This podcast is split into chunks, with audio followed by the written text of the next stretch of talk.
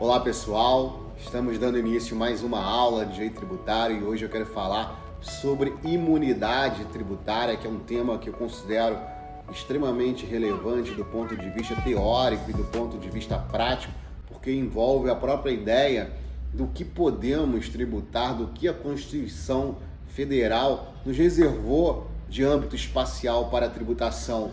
A gente sabe que na imunidade tributária considerando uma questão prática mesmo, não há tributação, não há o exercício do poder tributário. Em grosso modo, não há recolhimento de tributo em virtude de uma entidade, de uma situação que envolve imunidade tributária. Existem divergências doutrinárias de como qualificar, como classificar, como conceitualizar imunidade tributária, principalmente como justificar a imunidade tributária, já que algumas pessoas, alguns entes que são imunes não pagarão os impostos devido, em alguns casos, até contribuições sociais devidas, como por exemplo, entidades de assistência social não vão pagar contribuições sociais se elas atenderem determinados pressupostos na, no Código Tributário Nacional, como já decidiu o Supremo Tribunal Federal. Então, a imunidade, na verdade, é, para alguns autores, a não incidência, ou seja, não incidência de tributo constitucionalmente qualificada, porque essa não incidência está prevista na Constituição. E aqui cabe uma crítica, porque se toda não incidência prevista na Constituição seria imunidade, né, não só trazida pelo poder constituinte originário, mas também pelo poder constituinte derivado, então qualquer alteração por emenda constitucional que coloque uma não incidência na Constituição poderia gerar uma imunidade, ainda que essa imunidade fosse injusta, porque o critério dessa não incidência constitucionalmente qualificada é apenas topográfico. Está na Constituição, é imunidade. Está na lei, é isenção. Então esse não é um critério científico, porque base parte do pressuposto do critério da onde está elencada aquela situação professor Ricardo Lobo Torres tem um outro critério para se valer do que é imunidade e do que é uma não incidência constitucionalmente qualificada.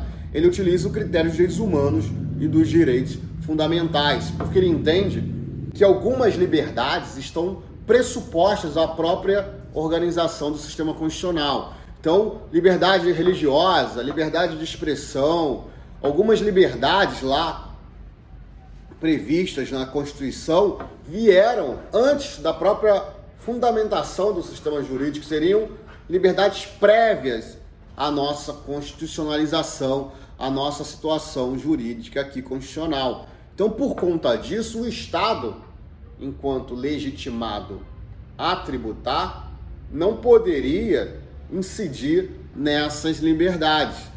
E não, e não necessariamente as liberdades, e aí a imunidade estaria relacionada apenas àquelas que estão expressas na Constituição, na Constituição. Mas existem outras que decorrem do próprio sistema constitucional.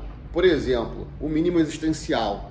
Não há possibilidade de tributação do mínimo existencial. Então, o mínimo existencial seria, teria aí uma imunidade implícita, porque decorre também, e aí uma outra justificativa para a imunidade, decorre também da capacidade contributiva, do princípio da capacidade contributiva, justificaria não tributar aquele mínimo de subsistência do indivíduo. Então, para certos autores, né, e aí eu, eu citei aqui o Ricardo Lobo Torres, imunidade tributária não estaria ligada apenas à colocação topográfica na Constituição, mas também teria que ter um qualificativo a mais que seria ser aí portador de um direito humano, de direitos humanos, de uns direitos fundamentais que ele acaba igualando. Então isso seria imunidade. E na prática a gente vê discussões de imunidade o tempo todo, por exemplo, a própria discussão se a entidade de assistência social poderia ou não, né, em que condições ela seria imune a, gozaria do benefício da imunidade relacionada às contribuições sociais, por exemplo, contribuições previdenciárias previstas lá no artigo 195, parágrafo 7 do STF já decidiu essa questão, dizendo que os requisitos materiais para a fruição da imunidade tributária naquelas situações devem estar presentes no Código Tributário Nacional. Ou seja, uma lei ordinária não poderia prever um requisito material para imunidade tributária, para o gozo da imunidade tributária dessas entidades de assistência social. Por quê? E aqui, de um ponto de vista teórico, eu nem vou entrar no mérito da questão do STF, mas também do ponto de vista teórico, isso parte do pressuposto de considerar a imunidade tributária como uma limitação da competência tributária, ou seja, do poder tributário. Então, essa vinculação entre imunidade tributária de um lado e competência tributária do outro acaba gerando uma restrição ao próprio conceito de imunidade que é muito maior do que uma relação com a competência tributária. Imunidade tributária tem a ver com liberdades, com o poder de existir. E isso é que a, no, a doutrina mais ligada, ligada aí aos direitos humanos prevê imunidade tributária como uma não incidência e aí constitucionalmente qualificada, mas qualificada também pelos direitos humanos e pelos direitos fundamentais.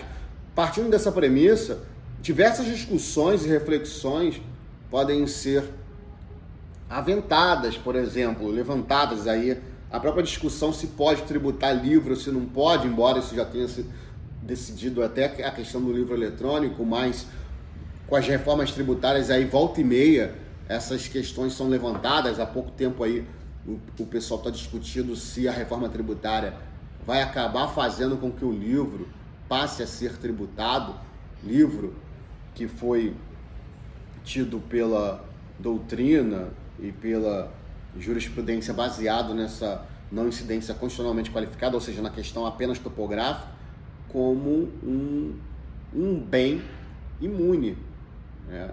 em que pese aí uma tributação módica em cima do livro talvez não fosse abalar a liberdade de expressão de ninguém, tanto por conta de que hoje as pessoas realizam a sua liberdade de expressão de uma forma muito vigorosa por meio de redes sociais. Mas fica aqui um critério, eu não estou firmando nenhuma posição a favor ou contra a tributação do livro, na verdade estou aqui querendo com você fazer reflexões sobre imunidade tributária, o que, o que realmente a Constituição quis garantir com a não tributação de determinados âmbitos espaciais, determinadas circunstâncias, determinadas coisas, determinados elementos elencados lá na Constituição. Eu acho que é isso. Espero que você tenha gostado e até a próxima.